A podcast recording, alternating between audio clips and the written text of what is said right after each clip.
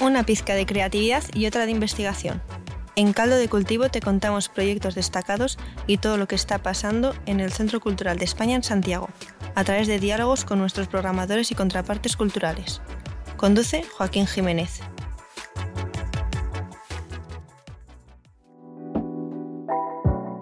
¿Cómo empezar este programa? Este programa es particularmente singular, porque hay que reconocer que en este programa no vamos a hacer objetivos. Este es un programa que tiene que ver sobre una maravillosa exposición, pero mucho más importante, sobre un profundo proceso de residencia que ha tenido a cabo en el Centro Cultural. Nosotros siempre hablamos de procesos creativos aquí en el centro y en Caldo de Cultivo, pero hoy tengo lujísimo de invitadas. Tenemos una dinámica como simpática en el programa, que ya se están riendo, no saben lo que les espera, pero que tiene que ver con que cada una de nuestras invitadas pueda presentarse y elegir lo que quiera hacer. Porque podríamos decir como que estoy hoy con Soledad García, con Fernanda Aranguis y con Ana Corbalán, Oh, que yeah. son XXX, pero saltemos a ¿qué somos? Gran Oh. pregunta. Ah, durísimo. Chuta. Partimos, partimos de uno. Entonces, como, preséntense, por favor. Quiero saber quiénes son ustedes. por- para saber con quién estamos conversando. Le cedo la palabra. No, Ah, no. brutal. Ya yo parto. Ya. Esa. Eh, soy Fernanda Aranguis M. O así me gusta llamarme usualmente en contextos profesionales, artísticos, que es en, el- en los cuales me desenvuelvo. Soy artista publicadora, hago libros, no digo escribo libros, porque es muy distinto hacer a solo escribir o solo encuadernar o solo diseñar. Eh, me encargo como de todo lo que implica hacer una publicación. Y pienso que por eso llegué a Luna, porque es un proyecto sobre una revista, sobre una publicación básicamente, y una publicación muy especial, hecha en un contexto, en una situación particular, eh, y así de la misma manera fue nuestra residencia. La Fer se nos está adelantando respecto a como la pauta de preguntas que vamos a tener adelante. Spoiler. Un pequeño spoiler. Oye, somos tres, venimos a desordenar el mono. Oye, este es el programa probablemente más chacón que vamos a tener en toda la temporada. ¿no? Eh, Fabián ya nos eh, odia, eh, como que eh. dijo que tuvo que No. hacer ajustes, todas las cosas. Entra, entra en el micrófono, Fabi, entra en el micrófono, di, di, di. Confiésalo. Dinos, dinos, dinos. Nadie me avisó. Nadie me avisó. Canalla. Bueno, en fin, en eso estamos. Ana, No, la Sole, po. No, bueno, ya. Yo me llamo Ana, eh, he tenido que responder esta pregunta la última semana y en verdad lo último que se me viene es que eh, soy eh, una persona múltiple. Vengo como de formación más teatral, también trabajo muy centrada en los procesos creativos y en los procesos eh, personales también. Y creo que así sumándome como al espíritu de Fer, eh, llegué acá, eh, bueno, llegamos ambas convocadas por la Sole, que se está haciendo de rogar, pero ya nos va a contar más de ella. paso la pelota, ¿eh? Y eh, yo creo que vengo por la naturaleza más escritural y performativa escritural, como, eh, como que ese sería un lugar más el múltiple, no sé, estar, estar, compartir. Sole, ya no lo podía quitar. Sí. No. eh, es difícil responder así como más informalmente quién, quién es uno, una. Y no sé, las cosas que se me vienen a la mente es que soy mujer, que soy madre en aprendizaje, me encanta investigar, eh, es una de mis pasiones, eh, distintas cosas y que me encanta el arte, como que soy una fascinada por el arte. Eso es lo que podría así decir a, a grandes, grandes rasgos. Bueno, yo voy a hacer un sumario absolutamente reduccionista respecto a las excelentes invitadas que tenemos el día de hoy, que están aquí porque son las curadoras e investigadoras de nuestra exposición Luna, Refugios de Nocturnidad Forzada, que eh, forma parte del proyecto Transhumancias, coordinado por Bea, que si no han escuchado el capítulo anterior pueden escucharlo. Y estamos aquí para conversar un poco sobre cómo fueron los procesos creativos que dieron vida a la exposición, que terminaron por materializarla en una muestra que es absolutamente transdisciplinar, inmersiva y escenográfica, sobre eh, un punto del que vamos a conversar más adelante. Y esa es la razón por la que yo tengo estas excesas invitadas y que les agradezco que se hayan tomado el tiempo para compartir con nosotros y poder visibilizar en el caldo cultivo que es un programa sobre procesos creativos, cómo fue dar vida a esta exposición. Y dado que ya sabemos que están aquí por eso, quisiera que me contaran en qué consiste Luna. Como seamos, seamos reduccionistas, no en el afán de dejar aspectos afuera, sino que sentar los mínimos comunes, que- cosa que parece que no hemos podido lograr en este último periodo, eh, sí. para poder como hablar con todas las personas que escuchan el podcast y que sepan de qué va Luna. ¿Quién quiere disparar primero? Bueno, Luna es una, es una revista, es una publicación, eh, es una crónica de vida de, de ocho refugiados que se encontraban en la Embajada de Chile en Madrid entre el año 1939 y 1940, eh, amenazados eh, de muerte, de alguna manera, en, los inicios del régimen de Franco. Entonces, Luna tiene un nombre que es, que es como una lumbrera, pero al mismo tiempo se encuentra creada en un contexto oscuro, eh, bastante violento. Entonces, Luna refleja, digamos, como esa paradoja entre encontrar una especie de luz, una catarsis, un proceso de creación frente a un contexto Mm. bastante eh, represivo. Y es en ese contexto inédito de una embajada eh, chilena en que estos refugiados españoles republicanos pueden crear, sobre todo de noche, una, una revista. Voy a poner una nota del traductor aquí que dice que en el fondo los refugiados son refugiados españoles republicanos que frente a la como la conquista de Madrid de Franco por así decirlo, el triunfo de, de la dictadura franquista, terminan asilados en uno de los probablemente periodos históricos o de los pasajes históricos de la diplomacia más interesantes de España y Chile, donde eh, Chile presta refugio, inicialmente son 17, ¿no? Y después Sí, terminan son en 17, 8, que claro. son aquellos que materializan la revista. ¿no? Sí. Esta pequeña nota de traductor. Y yo creo que eh, Fer y Ana también tienen muchas cosas que decirnos respecto a qué es la exposición quizá respecto a su materialidad o las disciplinas sobre las que decidieron presentarse originalmente. Ujú, Sí, yo estaba eh, revisando una parte del texto curatorial que hicimos, que es creo que mi parte favorita. Bueno, cuando vengan a la exposición lo van a poder visitar y leer.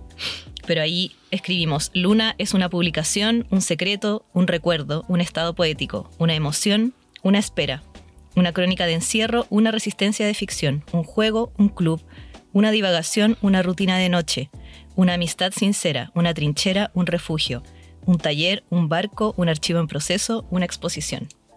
Un archivo en proceso, porque en el fondo recupera muchas de las dimensiones de los textos que estaban dentro de la revista y los desvirtualiza hacia otro lugar, que yo creo que es una gran visión escénica que, tiene, que se puede tener sobre la revista. Ana, tú que vienes del, del área de la... Oye, ¿por qué te ríes de mí? No, que que me da risa esa como designación.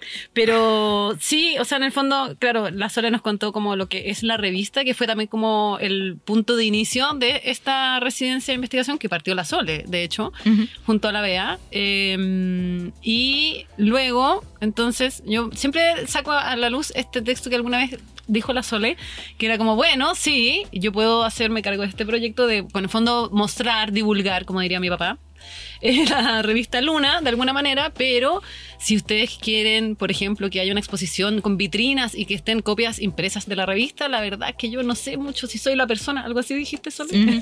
Que siempre me, me- me cae muy bien eso, porque ahí yo encuentro que hay un lugar como para entender que desde ahí nace la residencia, ¿no? Como tenemos una revista, tenemos unos hechos históricos súper importantes, cómo nos hacemos cargo de eso, pero también cómo nos metemos nosotras, que no venimos exactamente de los mismos lugares, y que ya eso de por sí es muy interesante, por lo menos para mí, eh, y para nosotras. Y entonces, cómo nos acercamos a este material y cómo cómo lo podemos traducir o crear puentes para que otras personas nos ayuden a traducirlo en un espacio. Y ahí Sí. sale este experimento, que igual yo creo, Sole, que tú debieras contar cómo se porque quiero decir aquí en voz alta que estuve en el momento ah, preciso cuando exposi- el concepto se parió en una hoja. Vale. De nació. verdad. Entonces, para mí fue muy emocionante. Fue muy emocionante. Sí, Sí. me sentí como una partera.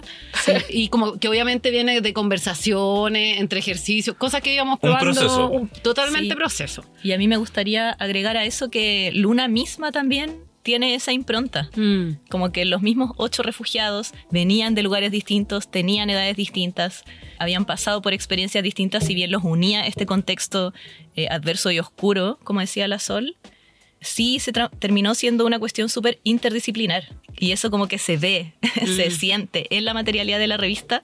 Y ese mismo espíritu fue lo que quisimos transmitir y replicar un poco. Fue lo que replicamos igual nosotros en, en la misma el residencia. proceso de residencia tuvo sí. Eso. Vamos, también, vamos a conversar sobre eso sin duda. Bacán. Pero ya Lana te tiró la pelota, te dijo como cuál es el concepto que se fraguó en ese papel. Claro. como, Lo que pasa es que partía un poco de, de lo que están mencionando aquí las compañeras, que de que en el fondo los integrantes de la Luna venían de teatro, venían de literatura, poesía, artes visuales, escenografía.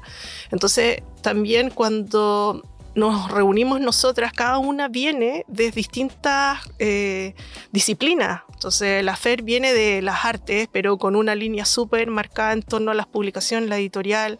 La Ana viene desde el teatro y, por lo- y ha trabajado en dramaturgia y hemos trabajado anteriormente también haciendo como performance.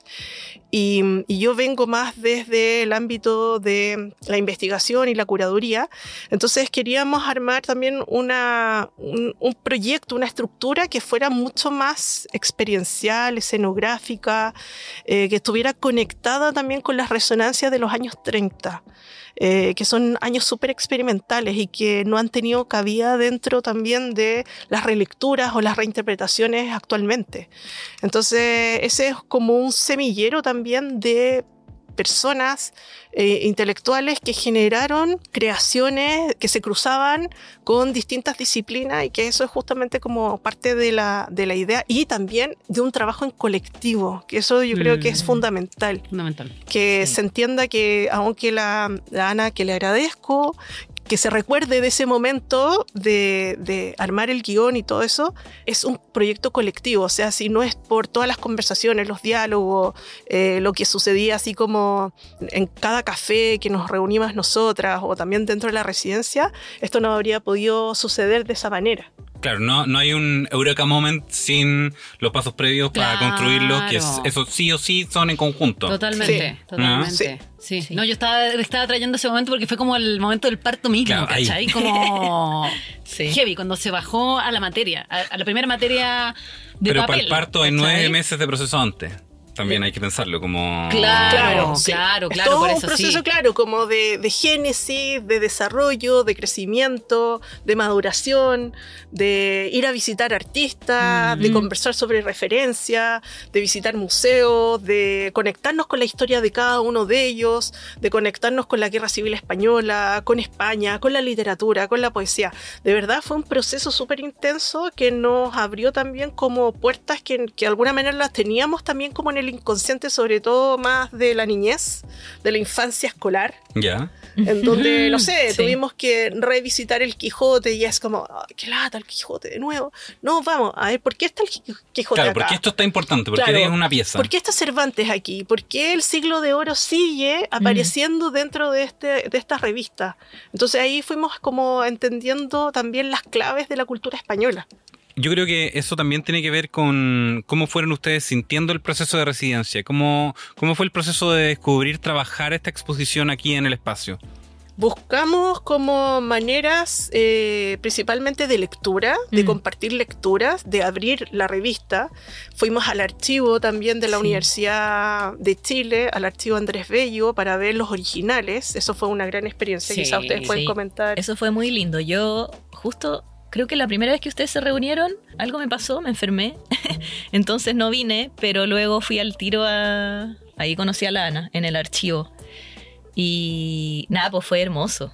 Como que de partida nos encontramos con estas cajas de conservación hermosas que yo como eh, Artista publicadora. artista publicadora, persona que sabe de encuadernación... Tú te pusiste la chapa. Sí, pues no, sí, la tengo. Bien, me encanta. Eh, de encuadernación y todas esas cosas, obviamente eh, ñoñé mucho con incluso como los soportes sobre los que Mm. apoyábamos. Yo he visto unas fotos muy divertidas tuyas y está ahí como muy absorta en el proceso. Y yo como, de- esto lo voy a copiar. Porque las revistas son 30 números. Que están compilados en cuatro volúmenes, encuadernados como con tapa dura, Mm. con una cubierta de cuero que tiene el logo de Noctambulandia muy bonito. Compilados por un exdirector del Centro Cultural como registro, po, ¿o no? Que se re- hizo, se hizo ese rescate, ¿o no? Sí, no, pero esto yo creo que es anterior. Ah, vale, porque perfecto. son las originales separadas en cuatro volúmenes. Ah, las del archivo. decís Claro, las del ya no la de la publicación No, gorda claro, que... No, no, no, Sí, volvemos la a original. absorta en la biblioteca Dale. del alucinando de con sí, po, ir, a- ir al archivo y encontrarnos con estos materiales originales. Eh, de ahí para adelante para mí fue como alucinante todo. Los textos, las ilustraciones, que estaba todo mecanografiado a mano Mm. y perfecto. Ahora que tuvimos experiencias con la máquina de escribir, Difícil. Sí, súper su difícil. tiempo. Súper Mm. difícil. Sí. Y las ilustraciones, nada, pues hermosas. Todos los dibujos de, de Don Tañón. Ah, y los mini dibujos que nos enamoramos al tiro. Los mini dibujos que nos enamoramos y que ahora pueden encontrar por ahí en la expo en varios eh, rincones, Sí. Eh, y utensilios. ¿Y para ti, cómo fue el proceso de residencia, Ana?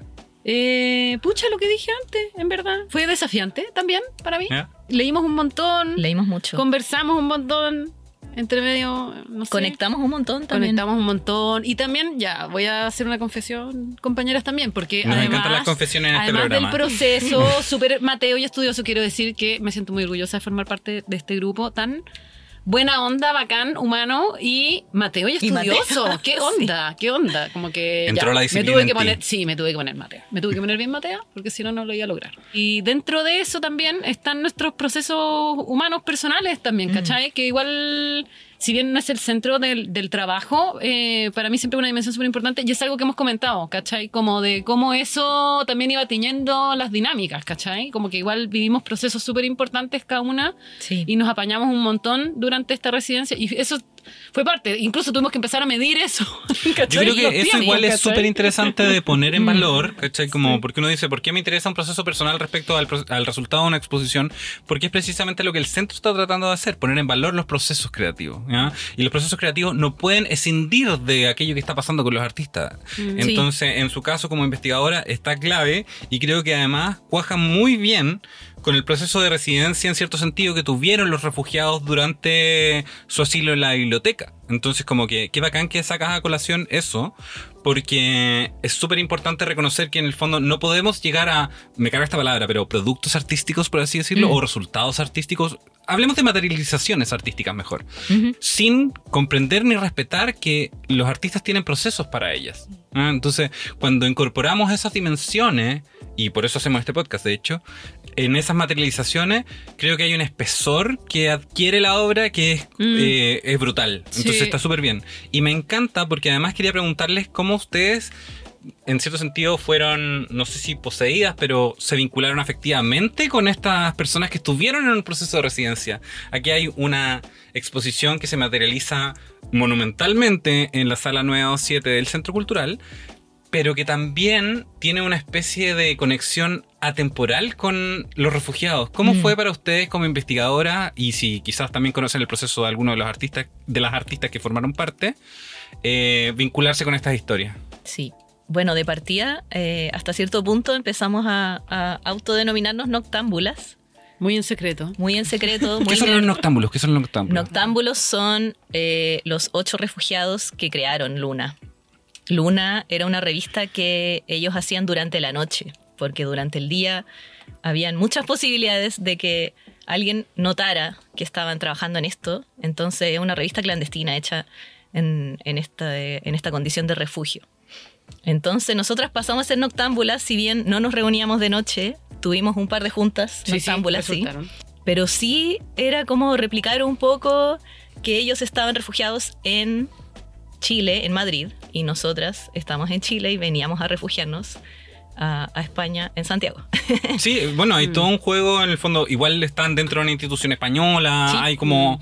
Hay una inversión bien bonita respecto como a un proceso de, de diplomacia cultural, de proceso creativo, donde también son culturas que, si bien conservan sus absolutas independencias y tienen muchas como manifestaciones autóctonas, por así decirlo. También se imbrican y Mm. se, se conjugan, ¿no? Es, hay una relación cultural entre Chile y España, eh, no, no podemos Mm. decir que no. ¿Ah? Sí. Sí, Tuvieron Y- sus favoritos de los noctámbulos. Ay, obvio, sí. ay. Ya digan Sí. cuáles son sus Ya, que yo soy Ah. muy barrera. Perdón, que quería decir otra cosa. Tú- yo sé que el tuyo es ant- eh, antañono, ¿no? No. Yo reniego de eso, ¿En fíjate. serio? Sí, Oh, yo igual yo- eres yo- el que más eh, hablo eh, porque es el teatrero y todo, pero el mundo barbero también es de teatro. eh, y en verdad mi corazón está con uno, no voy a decir el nombre, pero voy a decir el apellido, con uno de los hermanos del Valle.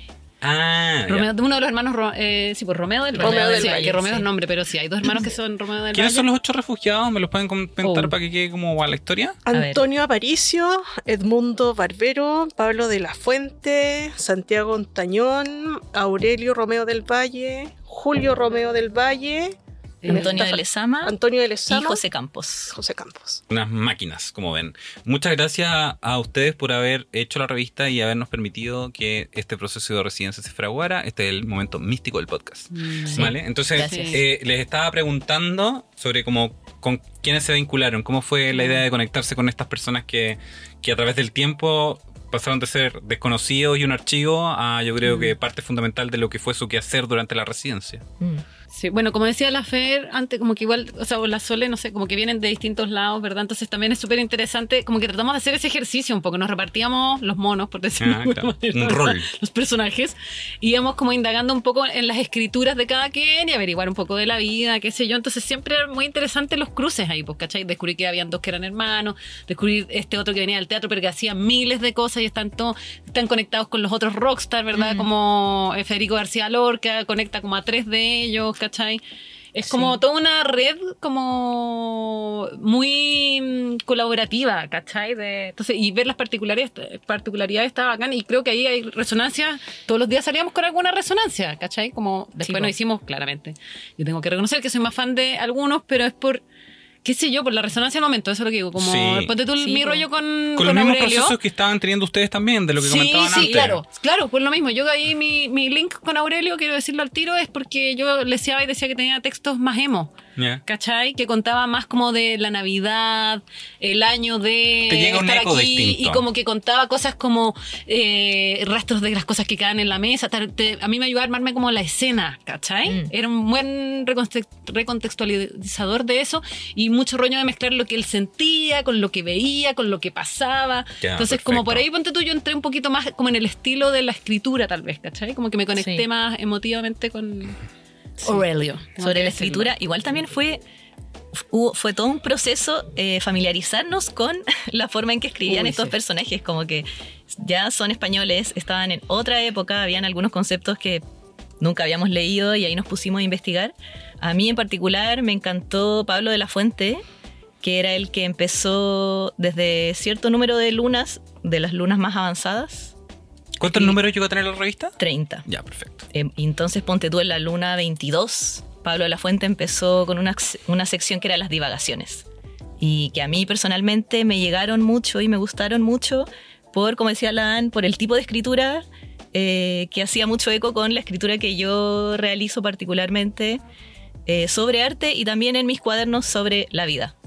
Entonces me gustaban mucho sus divagaciones como la, no sé, pues sobre el egoísta, sobre los alemanes, y, y metía un poco temas contextuales, temas de la guerra, pero también temas súper personales como el amor, todo eso. Me, me encantó Pablo de la Fuente.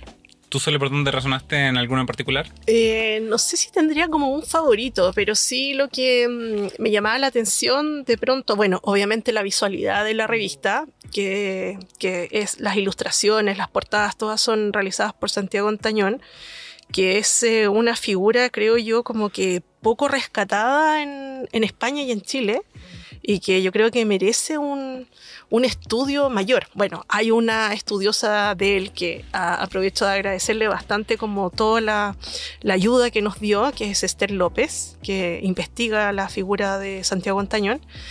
Eh, pero además de eso, yo creo que em, quizás cuando tú decías como que estuvimos poseídas, estuvimos como poseídas por la luna, así. Yo lo veo así, porque es como la emocionalidad de la luna.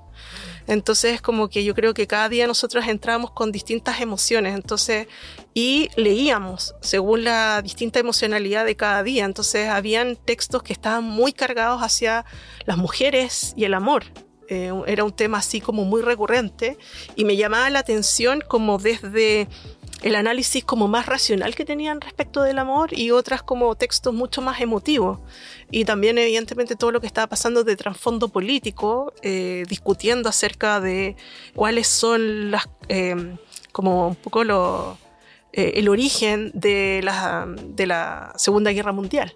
Entonces, como que hay un, distintas temáticas que, que, aparecían también y que nos llamaban la atención, según, o a mí por lo menos, según también como lo que uno estaba pasando, ¿no? Como en términos más personales. Bueno, hemos tenido ya un pequeño viaje respecto a cómo, cómo ha sido transitado el proceso de residencia, pero quisiera bajar la conversación hacia una dimensión quizás más formalista, que es como eh, hablar sobre la dimensión escenográfica, la dimensión inversiva y la eh, transdisciplinaridad que tiene la muestra. Y si me pueden hacer comentarios sobre eso, se los agradecería infinito. Bueno, es un poco retomando lo que decía la Ana, que cuando también nos invitaron a hacer este proyecto desde acá, desde el Centro Cultural de España, yo les propuse a, al equipo que estaba en esa reunión que si querían trabajar desde un experimento, con esta revista para poder hacerla circular, para hacerla em, una exposición, para lo que fuera, lo que sea el, el resultado, iba a tener algunas consideraciones, entre ellas que yo les proponía hacer una residencia para investigar, colectiva, que no solamente estaba, estaba yo involucrada, eh, y por otra parte de que, tuviese, que iba a tener como un efecto más performativo. Eh, esa es una línea que a mí me interesa como o lo que he estado explorando últimamente de sacarnos las reglas o los principios de exhibición clásico de la vitrina, de las obras al muro, de no tocar o las restricciones que tienen en general los espacios de exhibición. Algo que está súper alineado con el proceso de residencia que está llevando el centro cultural, que en el fondo es como mm. nosotros queremos dejar de ser un espacio de exhibición sino que queremos ser un espacio de investigación y de habitar el arte, no, no de la exposición al uso que está como muy ascendida del espectador, que, que tiene una pared invisible prácticamente. Claro. Entonces, en ese sentido, como que, de hecho, la, las integrantes del Centro Cultural de España me dijeron, sí, démosles con eso. Ya, buenísimo. Y entonces terminó en, este como especie de laboratorio, que fue la misma residencia, y de empezar a unir distintas eh, prácticas de artistas que vienen desde el teatro, el arte sonoro, visual y del cine, que fue de una manera como también bien espontánea, que venía con un fundamento que es toda la revista y toda la investigación, pero fue bastante espontáneo, o sea, como que eh, fue, como lo digo, una bola de nieve, ¿no? Como que tú pusiste una, una primera idea y de esa idea brotó otra y se multiplicaron. Entonces, y llegamos finalmente a una propuesta donde hay un recorrido inmersivo, donde de alguna manera las personas pueden, como tú decías, habitar, sentir, permanecer, activar, generar relaciones como mucho más sensoriales con el espacio. Quiero puntualizarle a los que nos están escuchando este programa que esta exposición tiene una trinchera, una trinchera en la sala. Yo creo que como que creo que hay que hablar como de las materialidades, de las instalaciones que existen en esto. Hay una trinchera, hay, un taller, hay una embajada, hay un, teatro, hay un portal lunar a la entrada.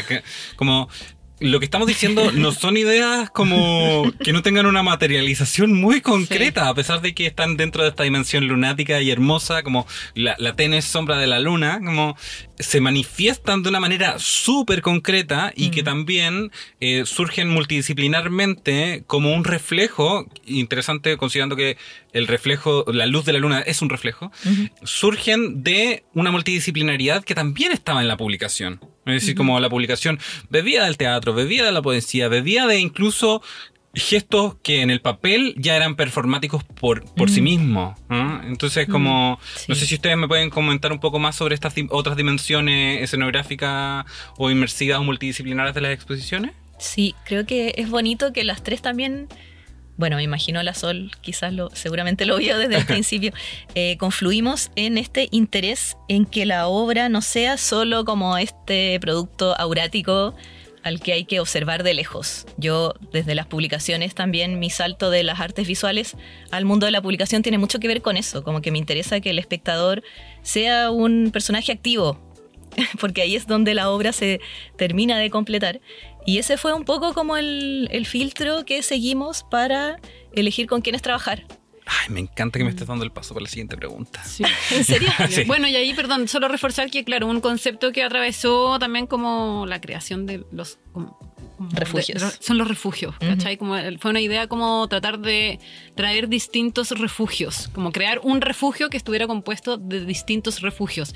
Refugios que ahora yo, yo pienso también como espacios, ¿cachai? Espacios donde habitar y sentirte segura, bienvenida, eh, y tam- que también puedas tocar y sentir. En el y fondo los refugios Quedarte. constituyen como el guion inmersivo de la exposición. Uno va sí. transitando por estos O refugios. sea, los refugios son atmósferas que Ya. se crearon Sí. en el espacio para poder como darte una introducción, eh, pasar gradualmente hacia otro recorrido y, luego poder quedarte en otro espacio. eh, entonces tiene como todo un sentido de cómo las personas caminan, habitan y, y van eh, recorriendo el propio espacio. Pero es súper importante ahí como, claro, como la escenografía te da una sensación atmosférica, ¿no? Entonces, sí es la trinchera, pero además la atmósfera de la trinchera. Sí es el portal lunar, pero además esa atmósfera de eh, generar como un estado de cuento, como, como si una tú construcción sensorial Sí, dentro de claro. cómo se desvirtualiza Sí, la idea. sí. Y Sí. para eso fue clave también el trabajo, o sea, por una parte con cada una de las artistas,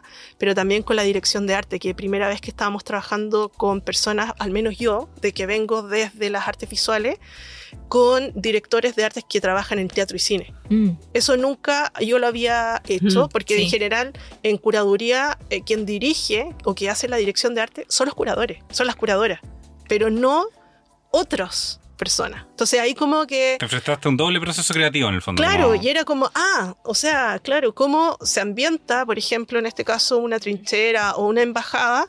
Claro, yo, uno puede dar ciertas ideas, pero aquí hay un oficio y hay un trabajo desde el teatro y desde el cine eh, que aporta muchísimo. Para, Aguante Nats, Mayorga y Amor Sí, Escénico. Sí. sí, Y Lía. Ya. Lía Sí. Pira. Elia Pira. Sí. Todo este equipo como que fue, fue increíble. Y para mí también personalmente viniendo de- del mundo más cercano a la Sol que al de la AN en ese sentido, eh, me costó igual en el proceso soltar varias cosas, como no estar tan metida en eso y decir como estamos trabajando con esta persona que tiene toda esta experiencia y confiar. Y- Por si no ha quedado claro para los auditores, quiero puntualizar que estamos con el equipo de investigación y curatorial de la exposición Luna, que está actualmente en el Centro Cultural de España, y ellas convocan a múltiples artistas para desarrollarlo. Aunque ellas también, yo las vi bordando, las vi poniendo timbre, las vi escribiendo texto, entonces también fueron artistas dentro de la muestra. Quiero como solamente aclarar, porque estamos hablando de mucha, mucha gente que me gustaría que pudiéramos mencionar Sí, para claro, claro. fueron parte de la exposición de Luna. Valentina Morales, Bárbara González, Natalia Gays, Lía Pira. Lía Pía. Lía Pira. Lía Pira, Lía. Pira, Lía Amor Pira. Escénico más Cristian Mayorga, Wikipirela. La Fundación Oani, Teatro, Teatro hace, Lambe Lambe, la eh, Sandra Marín, Sandra Marín, Carly Salgado. Carly Salgado. Y ahí estaríamos, parece.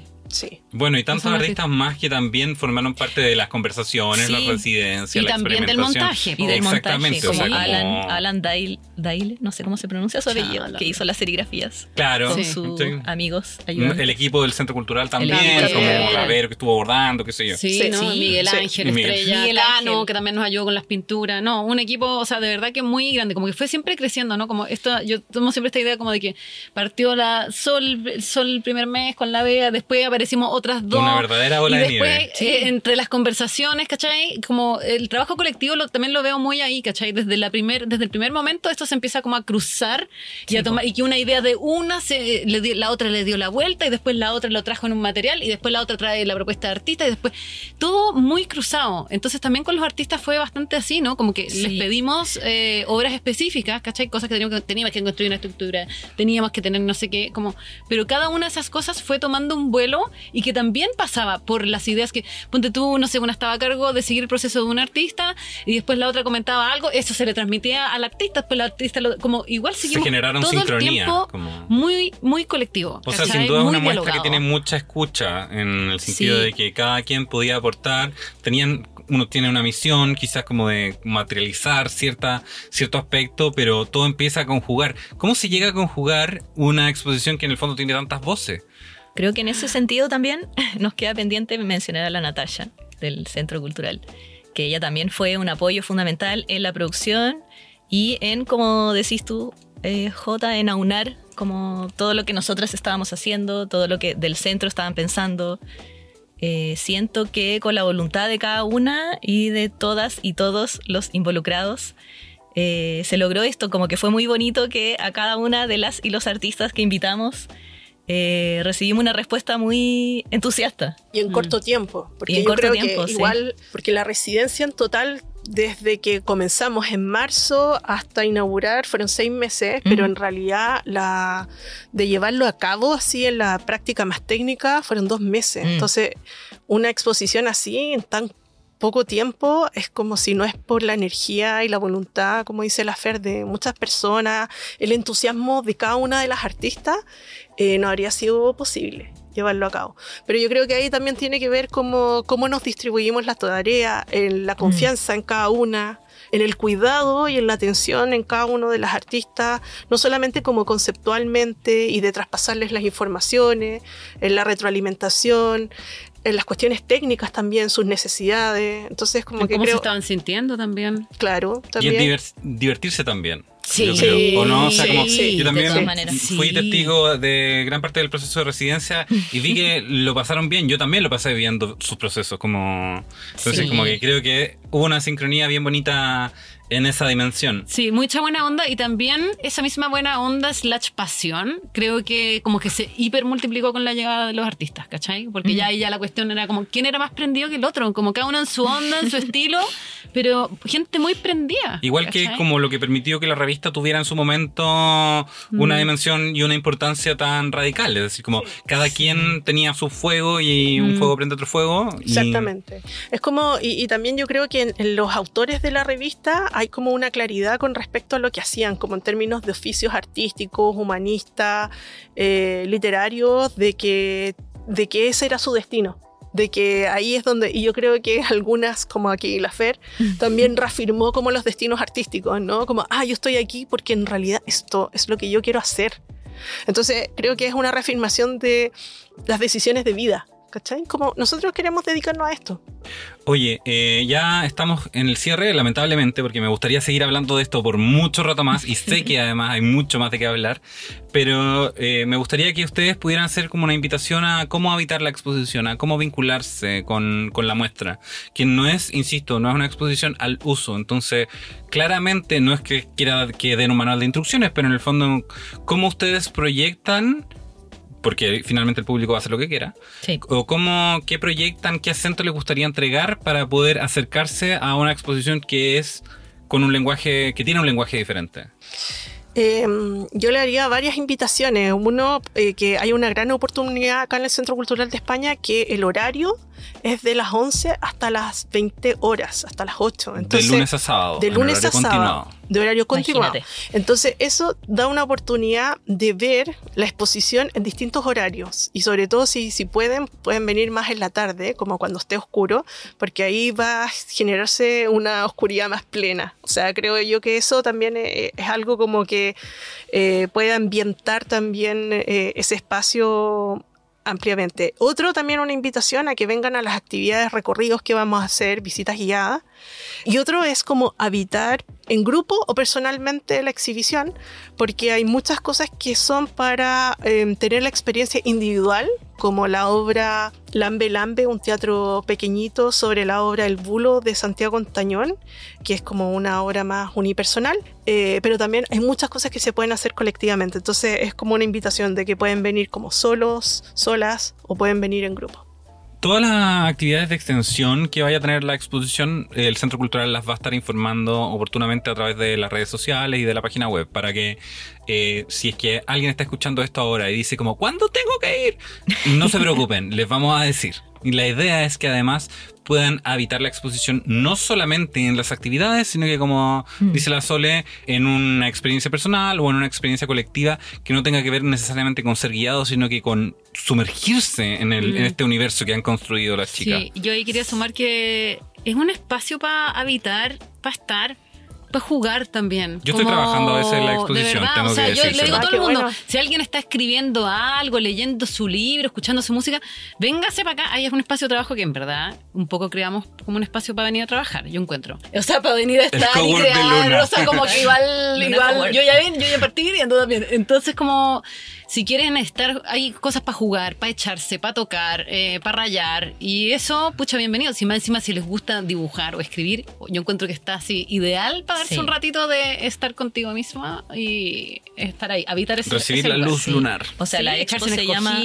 Refugios de Nocturnidad Forzada, que es una frase que recogimos de la revista, pero además la idea de refugio es muy bonita pensarla en relación a una exposición. Yo como mi invitación sería a que un poco difícil, pero que vengan con tiempo, que se den el tiempo y que la habiten como les den ganas, que lo sientan, que, lleguen abiertos y con tiempo a ocupar estos refugios. está clave porque en el fondo, en una sociedad donde nos está faltando un tercer lugar, pensar una exposición, pensar una muestra como un refugio es una invitación a que efectivamente podamos conectarnos con otros, conectarnos con otras historias y hacer el ejercicio de memoria. Yo dije que estaba cerrando, pero tenía la última pregunta Ah. como crítica para, para este programa, que es una pregunta que estamos haciéndole transversalmente a todo el proyecto Transhumancias, que es al que dentro de los que está la exposición, coordinada por nuestra BEA. Ya les comenté sobre el programa que está, así que vayan a escucharlo. Para nosotros es de perogrullo que hay que hacer ejercicios de memoria. Pero me gustaría ustedes que sean vinculados con un fragmento de la memoria eh, que ni siquiera tiene que ver con la memoria chilena directamente. Eh, uno podría eh, jerarquizarla más en la memoria española, pero en realidad también tiene que ver con la memoria chilena. ¿Por qué es importante que sigamos haciendo estos ejercicios? Eh, yo creo que es súper importante y hacerlos ojalá no solamente cuando se conmemora. O sea, creo que es Mm. súper importante en días que son inusuales a las conmemoraciones, eh, brindarse espacios que refuercen la defensa de no al fascismo, eh, pensando también en lo que ocurrió en España, eh, lo que ocurrió acá en Chile, y una defensa principalmente a las libertades, o sea, como a, a un derecho sobre las libertades, libertades de expresión, libertades de opinión, libertades de, de sentir, o sea, de, de ser persona finalmente, ¿no? Entonces, creo que eso hay que reforzarlo desde las niñeces hasta los más grandes que tienen mucha más sabiduría con estos temas. Y creo que es algo que se tiene que hacer cotidianamente.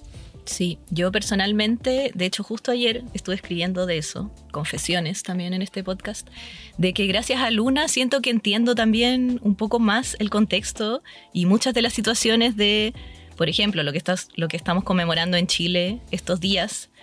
eh, en mi familia no se hablaba mucho de eso, como que no sé si era un tema tabú o ninguno se vio tan de cerca afectado por algunas de, la- de las situaciones políticas muy terribles que ocurrieron en Chile, pero a través de esto, de las lecturas de estas personas que lo estaban encarnando en ese momento, eh, pude empatizar, pude empatizar mucho más y, y refuerzo lo que dice la Sol. Es importante conocer lo que pasó, lo que se sintió. De ahí, por lo menos para mí, ahora todo adquiere otro, otro matiz y otra relevancia.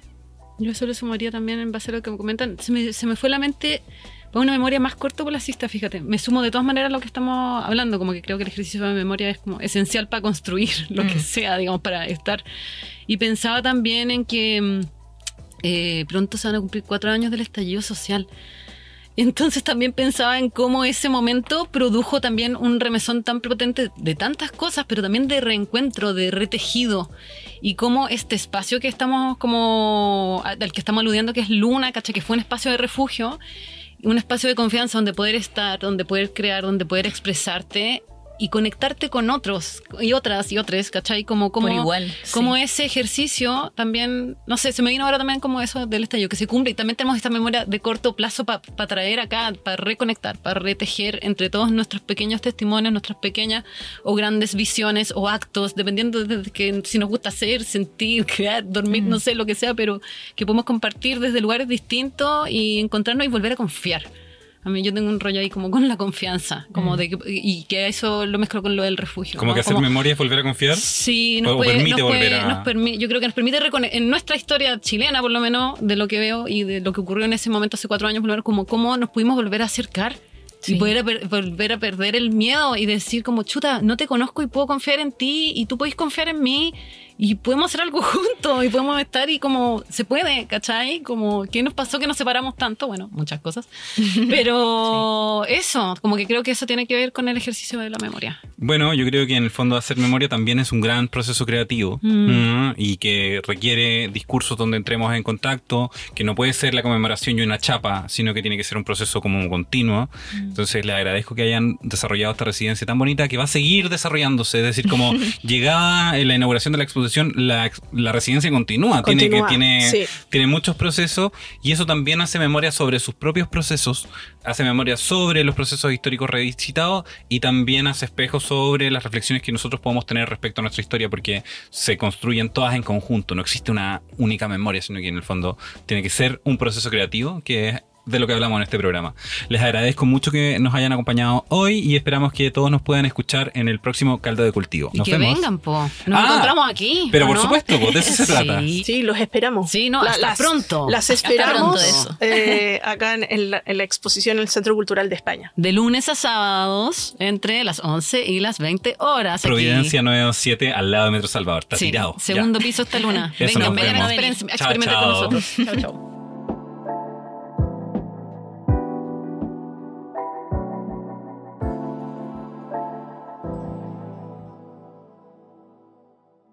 Las opiniones vertidas en este programa son de exclusiva responsabilidad de quienes las emiten y no representan necesariamente el pensamiento de Radio Inventada ni el Centro Cultural de España en Santiago.